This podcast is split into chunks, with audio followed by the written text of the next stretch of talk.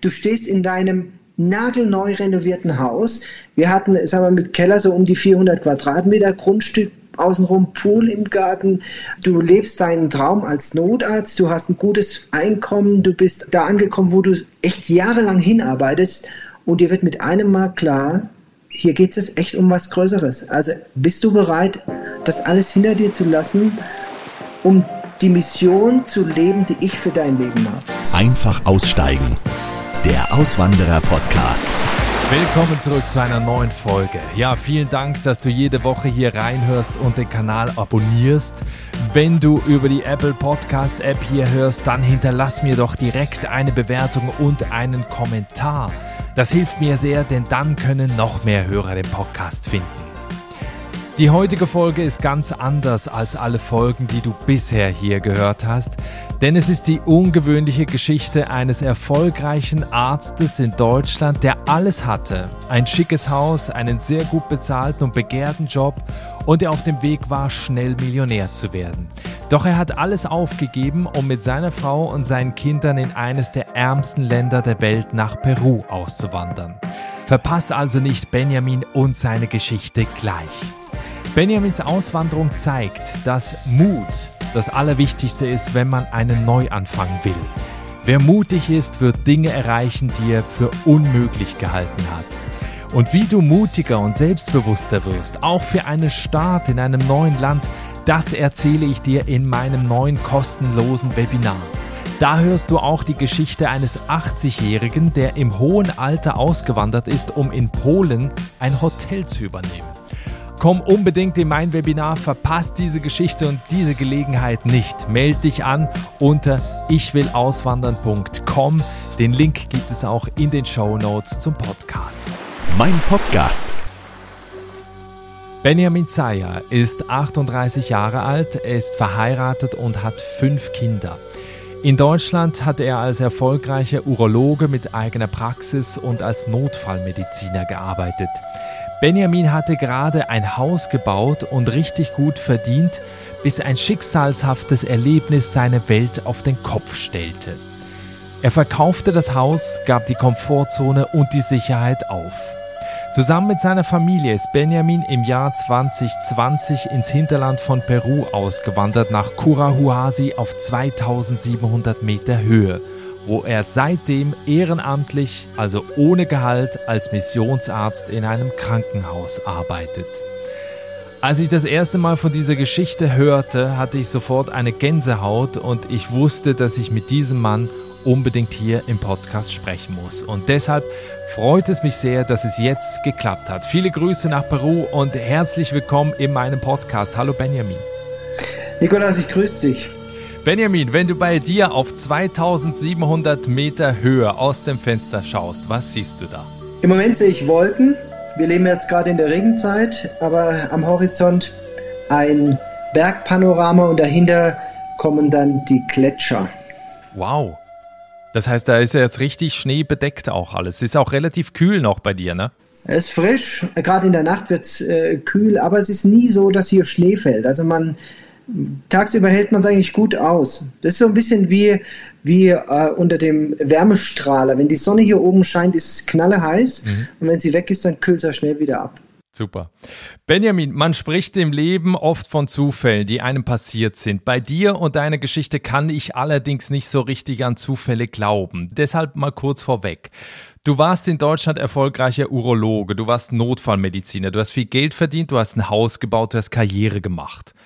Und du hattest zu dem Zeitpunkt nicht vor, irgendwo in der Welt Missionsarzt zu werden. Aber dann kommt es zu diesem Abend im April 2017, wo dich deine Frau motiviert, zu einer Veranstaltung zu gehen, bei der ein deutscher Arzt gesprochen hat, der in Peru dieses Krankenhaus gebaut hat, in dem du heute arbeitest. Und du wolltest eigentlich gar nicht zu dieser Veranstaltung gehen. Was war da genau an diesem Aprilabend 2017? Ja, Nikolas, jetzt bin ich schon wieder erschrocken, woher du das alles weißt. Alles im Internet. Aber besser hätte ich es besser hätte ich es nicht äh, zusammenfassen können. Das ist genau richtig. Also April 2017, wir waren gerade ein Jahr eingezogen in unser neues Haus. Wir haben ein wunderschönes Haus. Ich sage immer in der Ärztestraße in, in, in Moosbach. Tolle Hanglage, großes Grundstück, alles, alles so, wie man sich das vorstellt. Ähm, vielleicht ein bisschen versnobbt. Ähm, und ja, von der Karriere her auf dem Weg zur ersten Million. Also das war so äh, schon äh, irgendwo mein Ziel und es hat alles irgendwie geklappt im Leben in dem Moment eben treffe ich einen Freund, der mir erzählt, du, da kommt ein Arzt aus Peru, der hat ein Krankenhaus in den Bergen gebaut. Das wäre doch was Interessantes, hör dir das doch mal an. Und äh, meine Frau stand, saß so neben mir.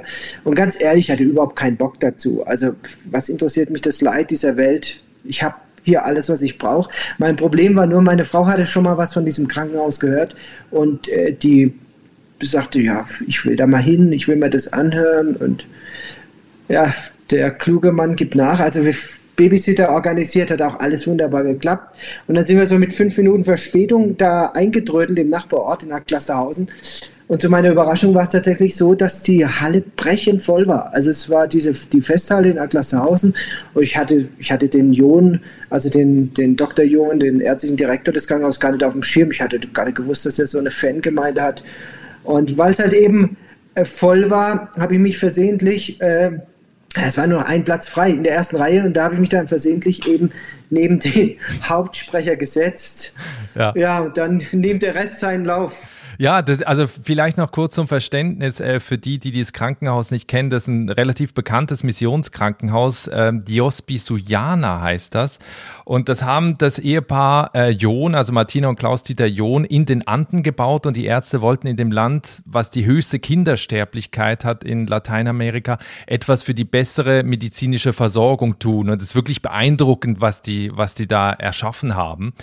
Und du sitzt dann also in dieser Veranstaltung direkt neben ihm und bist ja auch mit ihm ins Gespräch gekommen, wo es auch, glaube ich, darum ging, ob du nach Peru in dieses Krankenhaus gehen solltest oder kannst. Ja, also der, der Jon ist also vorgegangen, hat eine Stunde seinen Vortrag gehalten äh, ein Vortrag, den man eigentlich äh, mal hören sollte. Das kann, kann ich jedem empfehlen. Also wenn der Jon mal in der Region ist, der Klaus-Dieter Jon unbedingt mal den Vortrag hören. Ist insgesamt natürlich ein charismatischer Redner, aber was mich beeindruckt hat, da waren echt viele, viele Geschichten dabei, die ich selber mit dem Gesetz der Wahrscheinlichkeit nicht erklären konnte. Und äh, ja, also der Jon kam dann zu, äh, von der Bühne runter und ich so, Herr Jon, grüße, ich bin auch Arzt, bin begeistert, was sie da alles leisten und ja, was sind Sie denn für ein Facharzt, Urologe? Und dann kam eigentlich das Spannende, da hat er schon abgewunken und sagt, äh, Urologe brauchen wir nicht, haben wir schon. Ich hatte das ehrlich gesagt gar nicht so als Vorstellungsgespräch gesehen, sondern einfach nur halt Interesse. Ich war ja gerade in die Praxis eingestiegen, hatte mein Haus, hat ja alles gepasst. Ja, aber er wollte, damit wir auch bei Gelegenheit mal in Kontakt bleiben können, wollte er meine E-Mail-Adresse haben und ja, kein Problem. Name, E-Mail-Adresse aufgeschrieben und das war's dann. Er ist dann zurück nach Peru geflogen, ich bin nach Moosbach zurück und äh, dann ging erstmal zehn Monate ins Land. Mhm. Und dann gab es diesen ominösen Telefonanruf oder eine E-Mail war es, glaube ich, ne? Ja, ist völlig richtig. Also mein Leben ging zehn Monate ganz normal weiter. Ich bin Montagmorgens in meiner Praxis, nach dem Feierabend bin ich in den Notarztdienst gegangen. Ich habe mein ich würde sagen, mein Traumleben gelebt. Ja. Wir haben uns in der Zwischenzeit dann als äh, Ehepaar entschieden für ein fünftes Kind. Wir hatten schon vier, das Haus war groß genug und äh, wir wollten fünf, das war auch klar, das hatten wir vorher festgelegt, dass, dass fünf das Maximum ist, dass das unsere Zahl ist. Und ähm, am, am 5. März 2018 äh, sind wir dann gegen Mitternacht in die Klinik, weil meine Frau Wehen hatte und witzigerweise vor, dem, vor der Türe stehend haben wir uns beide angeguckt und äh, uns in die Augen geguckt und gesagt, so auf ein letztes Mal.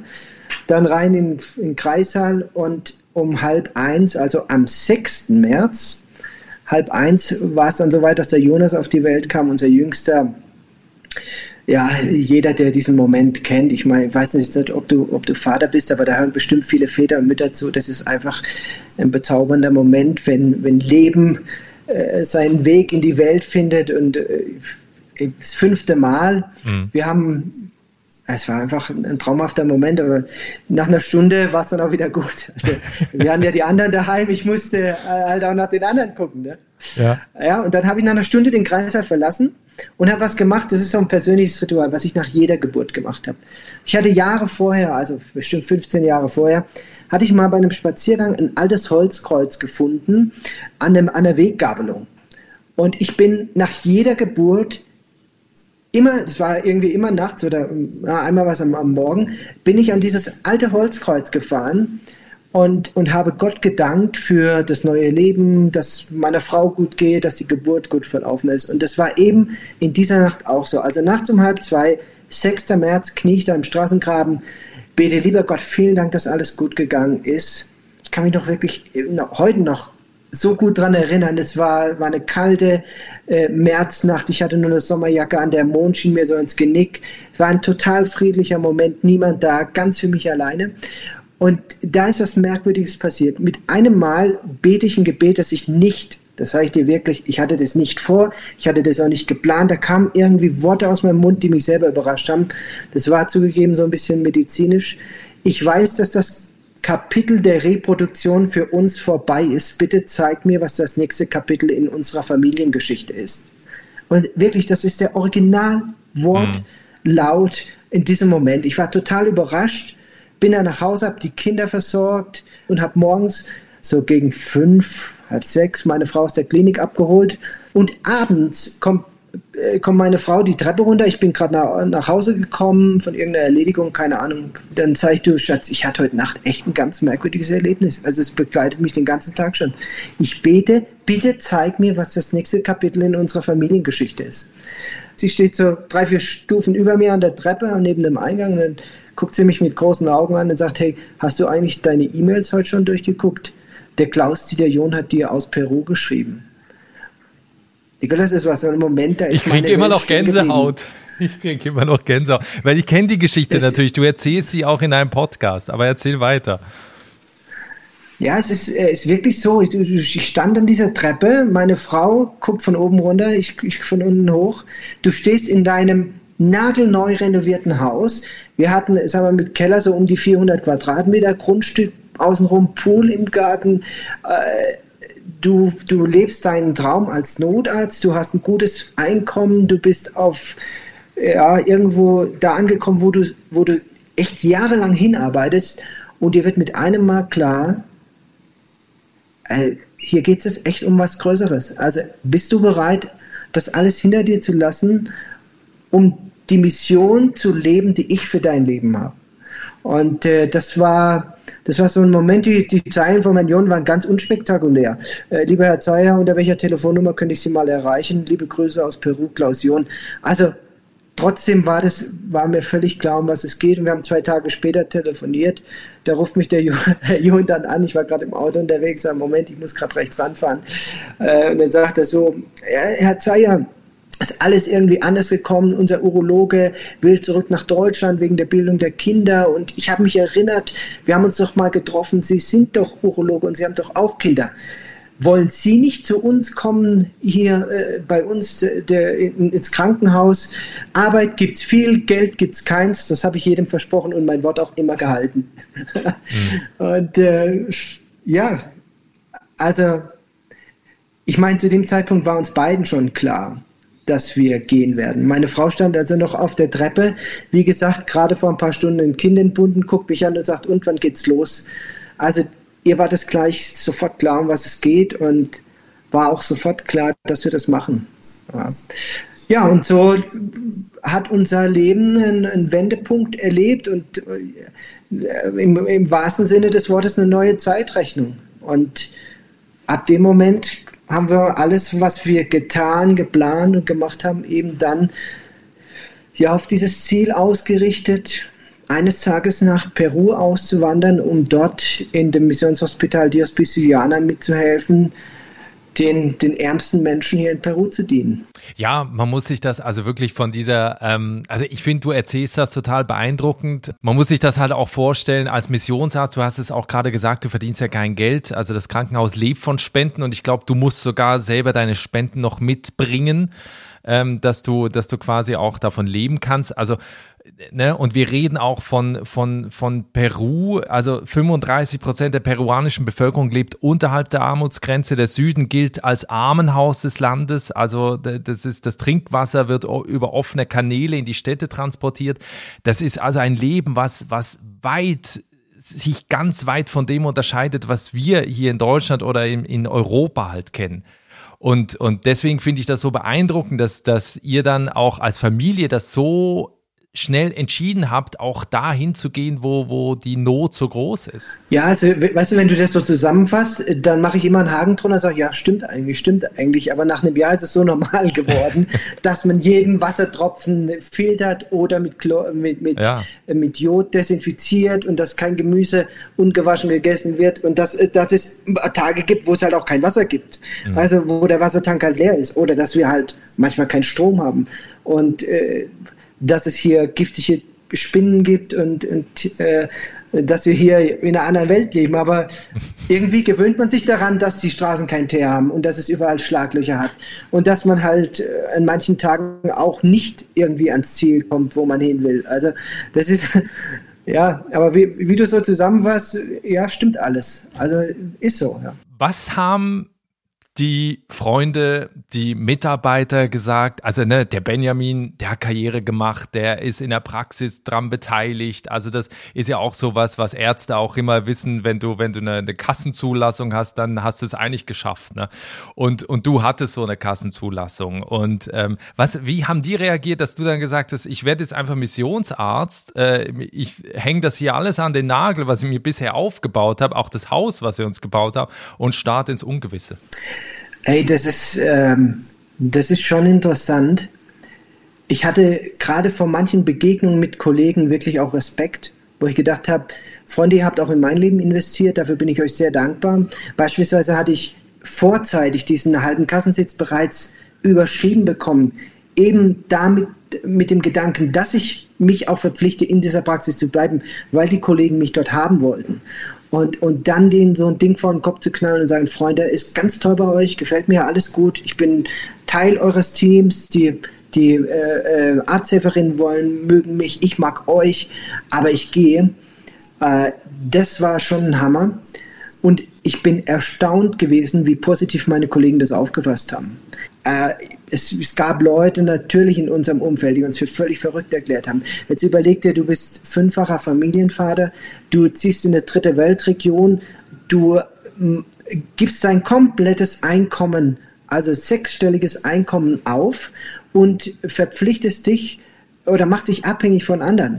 Oder ja, also es ist ja so, dass ich hier, wie du vorhin gesagt hast, meinen, meinen Spenderkreis aufbauen musste. Und ich habe über 90 Vorträge in Kirchengemeinden, Rotary-Clubs und sonst irgendwo äh, gehalten, von Open-Air-Kino bis, bis irgendwie zur Patienten äh, äh, organisierten Veranstaltung. Überall mein, unser Projekt vorgestellt, unsere Reise, das, was wir vorhaben. Und habe eben darüber einen Spenderkreis aufgebaut, die dafür sorgen, dass, dass meine Rechnungen hier beglichen werden. Ich muss ja ganz normal Miete bezahlen, meinen Strom bezahlen, Wasser, Essen und so weiter.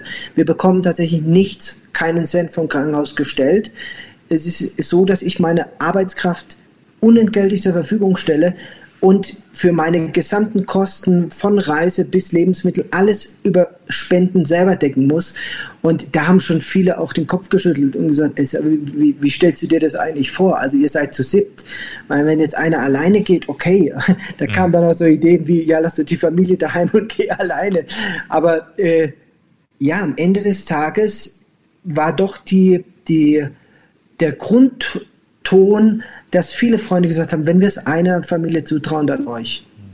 2018 kam dieses Angebot nach Peru zu gehen. Ihr seid dann gegangen im Januar 2020, kurz bevor Corona ausgebrochen ist.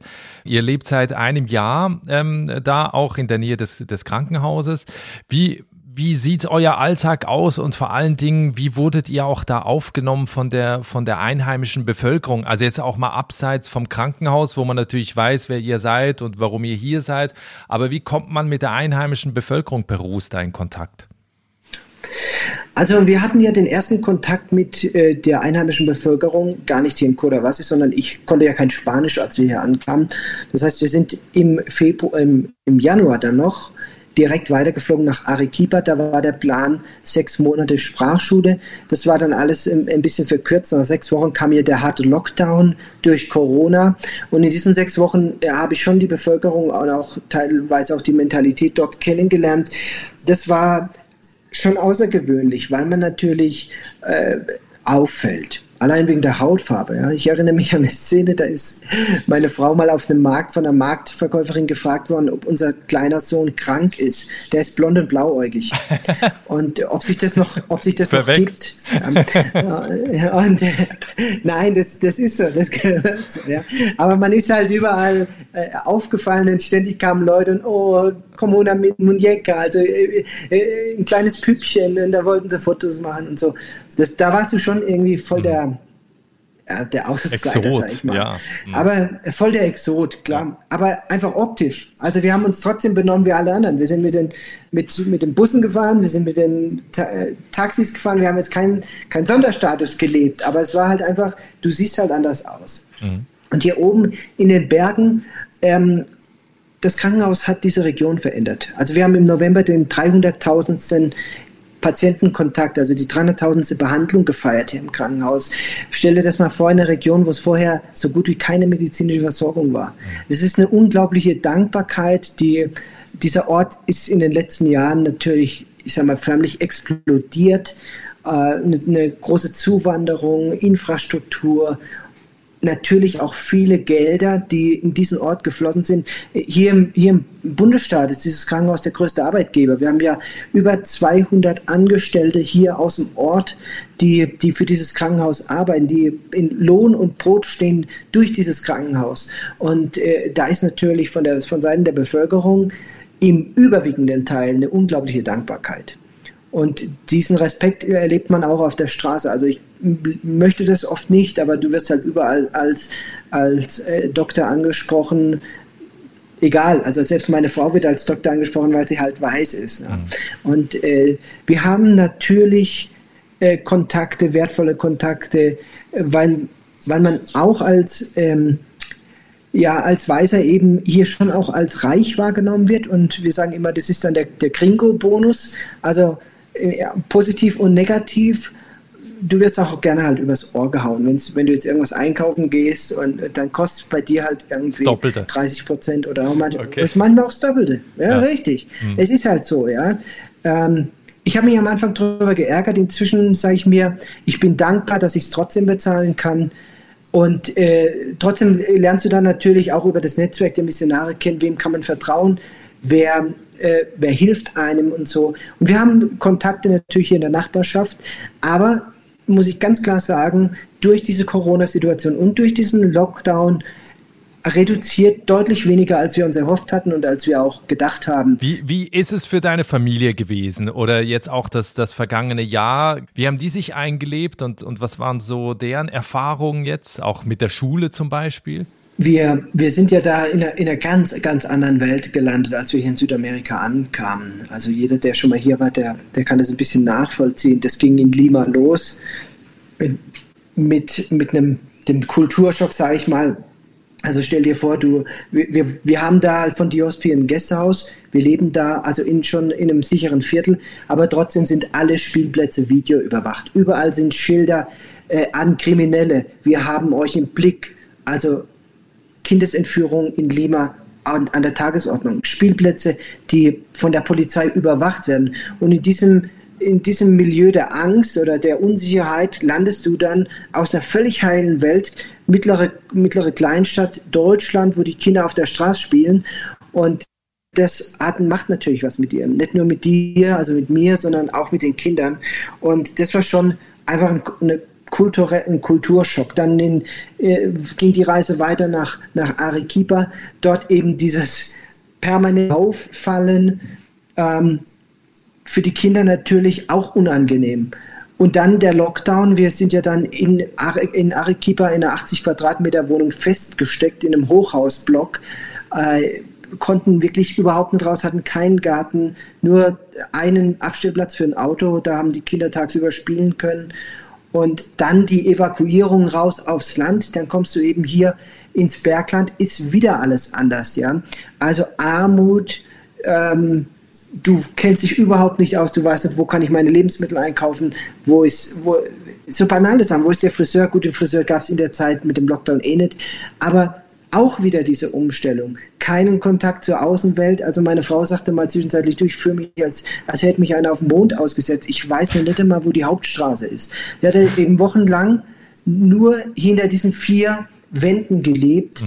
die wir halt um, um, unser, um das Grundstück rum hatten. Ne? Und so, jetzt, jetzt leben wir in dem Haus des, des ehemaligen Urologen, hier haben wir einen großen Garten. Und so hat sich dann langsam die Welt für uns geöffnet. Ja? Und äh, trotzdem ist es natürlich so, dass die, dass die Kinder das erste Jahr über ja schon, ich sag mal, unter dieser Doppelbelastung Auswanderung plus harter Lockdown durch Corona äh, da schon gelitten haben und dass da vieles anders kam als geplant. Aber man ist immer wieder erstaunt, wie viel auch die Einstellung ausmacht.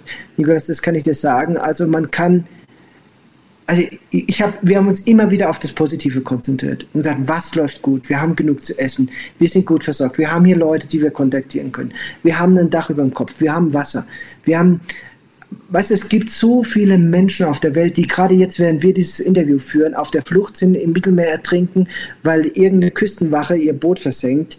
Ähm, es gibt so viel Armut und so viele Menschen, denen es deutlich schwerer geht, Kinder, die, die leiden. Und äh, wir haben uns immer wieder an dem Positiven orientiert und wir sind durch dieses Jahr, glaube ich, gestärkt hervor, also glaube ich nicht nur, sondern das weiß ich. Wir sind als Familie zusammengewachsen und wir sind gemeinsam gewachsen. Ja, ein absolut richtiger Punkt, weil das natürlich auch ganz vielen, also mal abgesehen davon, habt ihr jetzt natürlich äh, das, das richtig große losgezogen, weil die Umstellung da einfach so riesig ist, aber es geht ja auch vielen Auswanderern so, die, wenn es nicht gut läuft, sich auf nur das konzentrieren, was eben schlecht läuft und dann ihre Entscheidung dahingehend treffen, was ja aber halt der große Fehler ist, dass man sich nicht auf das Positive auch konzentriert, was, was eben gut läuft läuft. Also ich gehe auch davon aus, bei euch ist nie der Moment aufgekommen zu sagen, okay, lass uns wieder zurückgehen, das war keine gute Entscheidung. Nikolas, das kann ich aus ehrlichem Herzen sagen, diesen Moment gab es tatsächlich nie. Und es gab diesen Moment deswegen nie, weil wir beide, meine Frau und ich, dieses, diese feste Überzeugung haben, dass es unsere Mission für unser Leben ist, dass Gott uns für diesen Zeitpunkt hier haben will. Und das begann eben am 6. März 2018 um 1.30 Uhr an einem alten Holzkreuz. Da ging diese Geschichte los. Und jedes Mal, wenn ich zweifle oder jedes Mal, wenn Gedanken kommen, schaffe ich das, dann gehe ich an diesen Ort zurück und sage, da ich, ich habe diese, diese Konfirmation oder diese Bestätigung von dir. Ich meine, viele haben uns unterstellt, das ist einfach ein Abenteuer, ihr seid abenteuerlustig. Ich meine, wir, wir sind ja bei, bei Vox äh, Goodbye Deutschland mit äh, äh und die haben, machen ja Filmaufnahmen und so und ab und zu kommt da auch auf, auf dem Social Media Kanal was. Da kommen echt auch manchmal so, so, so Leute, die, von denen ich mir sicher bin, dass sie noch nie ihre, ihre Kom Komfortzone verlassen haben. So wirklich auch, auch äh, so Kommentare wie, dass man die Kinder opfert für, für das, das eigene Abenteuer und was man den armen Kindern antut und so weiter. Aber jedes Mal, ich berufe mich selber auch immer wieder auf diesen Moment. Es war nicht meine Idee. Meine Idee wäre gewesen, in Moosbach in meinem Häuschen zu sitzen, die nächsten Jahre eine Million nach der anderen zu verdienen, äh, meinen Kindern die beste Bildung zu ermöglichen, mein Leben zu leben, so wie ich das mir vorgestellt habe. Ähm, und dass es so gekommen ist, wie es gekommen ist, das ist eine persönliche, feste Überzeugung, dass das ist nicht mein Plan, das habe ich mir nicht überlegt, sondern ich bin der festen Überzeugung, dass es Gottes Plan für unser Leben ist und deswegen sind wir hier. Und das hilft dann auch über solche dunklen Momente. Was ich dich noch fragen möchte für Menschen, die jetzt ähm, zuhören und sagen, ja, ich habe mir auch schon mal Gedanken gemacht, mein Leben in quasi in die Hände der Gesellschaft zu geben oder was für die Gesellschaft halt halt zu tun. Und ich kann mir auch vorstellen, äh, auch das in Peru vielleicht zu tun. Was sind deine Empfehlungen für Menschen, die auch so ähnlich wie du auswandern wollen? Just do it. Ich meine, Nikolas, es gibt ehrlich gesagt gar nicht viel dazu zu sagen. Ich hatte überhaupt keine Ahnung, wie man auswandert. Ich hatte null Ahnung von Fundraising. Ich war mir im Übrigen ja auch sicher, dass wir dass wir äh, dieses Fundraising-Thema ganz, ganz klein kochen und damit auch gar nichts zu tun haben, weil wir, wir, wir hatten uns ja entschieden, dann unser Haus zu verkaufen und das Geld dann als, als Puffer zu nehmen, kam auch alles anders. Wir haben, wir haben uns von allem getrennt. Und äh, ich glaube, das kann man viel strukturierter angehen. Man kann sich über das Land informieren, man kann Reportagen angucken, man kann äh, Kontakt aufnehmen zu Leuten, die schon ausgewandert sind in das entsprechende Land. Ich glaube, das Wichtigste ist, dass man eben da anfängt, auch ein, ein Netzwerk schon im Vorfeld zu etablieren, dass man so Anknüpfpunkte hat. Also dass man nicht so ganz ins Leere läuft, äh, weil es einfach viele, viele Fallstricke auf dem Weg gibt. Und trotzdem, am Ende des Tages, glaube ich, scheitern die meisten Auswanderungen nicht, weil es nicht die Option dazu gegeben hätte, nicht weil ähm, weil, weil man es nicht kann, sondern am Ende des Tages fehlt der Mut. Und ab diesem Mut, dieser Mut bedeutet für mich, Angst zu haben, aber es trotzdem zu tun. Und der Weg aus der Angst führt immer nur durch die Angst. Und deswegen ist meine ganz klare, ganz klare äh, äh, Devise, just do it. Und wie haben wir es festgemacht? Also wir hatten eine feste Berufung ich bin nicht einfach ins Grüne gelaufen. Wir hatten ja diesen, diese, dieses Berufungserlebnis. Aber was ich auch ziemlich früh dann gemacht habe oder was wir früh gemacht haben, wir haben das festgemacht. Also wir haben das für uns festgemacht als Ehepaar, diese Entscheidung, dass es auch da kein Zurück gibt. Und dann haben wir es auch im Freundeskreis festgemacht. Wir werden im Januar 2020 nach Peru auswandern. So. Und dann hast du ein Zwischenziel und dann fokussierst du dich darauf. Und dann bekommt alles, was du machst, eine andere Zeitrechnung. Und dann musst du natürlich für dieses große Jahr ganz viele kleine Neins einbauen. Dann kannst du plötzlich nicht mehr zum Stammtisch oder sonst irgendwo hin, weil du die Zeit gar nicht dafür hast. Und dann gibt es andere Prioritäten und dann bist du aber aus, dieser, aus diesem Stand in die Motivation gekommen. Also du weißt ja selber, wenn du mal, wenn du mal ein Auto angeschoben hast, der, der schwerste Moment ist ja immer der erste, aus dem Stand raus dieses Ding in Bewegung zu bringen. Und, äh, und da hilft eben, wenn du dich committest anderen gegenüber und sagst, okay, das ist das Ziel, da werden wir weg sein und, und dann geht die Reise los. Wenn das nur so ein Traum ist, wirst du irgendwann am Ende deines Lebens ankommen und sagen, ja, irgendwann wären wir beinahe mal ausgewandert. Vielen Dank für diese inspirierenden Tipps. Äh, zum Abschluss möchte ich auch noch einen Satz äh, zitieren aus deinem Podcast, den ich sehr empfehle. Der Podcast heißt Missionsarzt Podcast. Also wer da noch mehr Inspiration von dir holen möchte und auch mehr über euer Leben in äh, Peru, kann ich wirklich sehr empfehlen. Ein Satz ist mir da wirklich hängen geblieben in einer Folge und zwar stammt der wohl aus einem Song, den du gehört hast und der Satz heißt so übersetzt, der Fluss fließt durchs Tal. Ähm, weil du jetzt auch gerade zum Ende hin über die Schwierigkeiten gesprochen hast, vielleicht kannst du noch mal kurz erklären, was heißt der Satz, der Fluss fließt durchs Tal? Es ist total interessant. Weißt du, ich habe die meisten äh, Rückmeldungen auf diesen Satz bekommen. Echt? Es wollten Leute von mir wissen, aus welchem, aus welchem Lied dieser Satz kommt. Und ich sag's dir, Nikolas, es tut mir so leid. Ich habe ich habe wirklich Stunden nach diesem Satz gegoogelt und ich finde dieses Lied nicht mehr. The river flows in the valley heißt dieser Satz. Und ich dachte, es ist von Casting Crowns, aber ich finde es nicht mehr. Mhm. Aber es ist kein Witz, dieser Satz hat mich immer wieder inspiriert.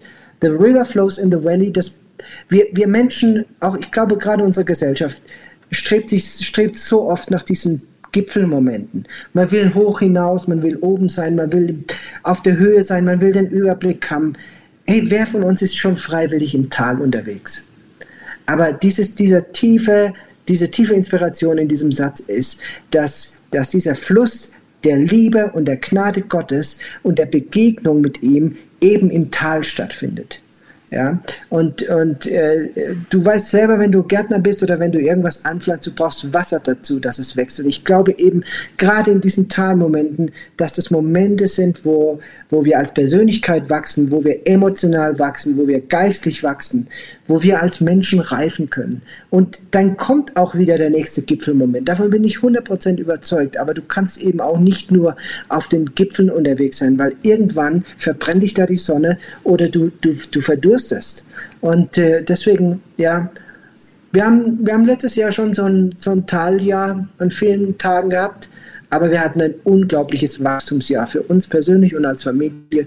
Und ich glaube, das ist so der tiefere Sinn hinter diesem Satz. Ja, toll, dass ihr das hängen geblieben ist. Freut mich richtig. Ja, das ist wirklich ein Satz, der mich, seitdem ich es gehört habe, äh, jede Woche immer mal wieder ins ins Gedächtnis zurückkommt und äh, der, der mich auch wirklich freut, auch äh, dass, dass, dass ich jetzt dieses Bild auch habe, weil ich finde es sehr treffend, auch gerade was du auch gesagt hast, weil du halt eben nur wächst, wenn du halt auch an deinen Aufgaben wachsen kannst und wenn du halt keine eigenen neuen Aufgaben hast, dann passiert halt auch nichts und man dreht sich dann halt nur im Kreis und ist dann in dieser Komfortzone, in der natürlich ein Großteil der Menschen für immer äh, verbleibt. Benjamin, ich wünsche dir und deiner Familie alles Gute. Ich ziehe meinen Hut, was du da leistest äh, und, und wie ihr das äh, gestemmt habt. Ich verlinke natürlich auch die Webseite zu dir, den Instagram-Kanal und natürlich auch den Podcast. Äh, da gibt es alle Links in den Show Notes oder in der Folgenbeschreibung und empfehle da jedem einmal vorbeizuschauen. Ja, herzlichen Nikolaus, Dank. Vielen, vielen Dank für die, für die Einladung. Also es war für mich äh, ein Privileg und äh, ja, Herzlichen Dank dafür. Alles Gute dir.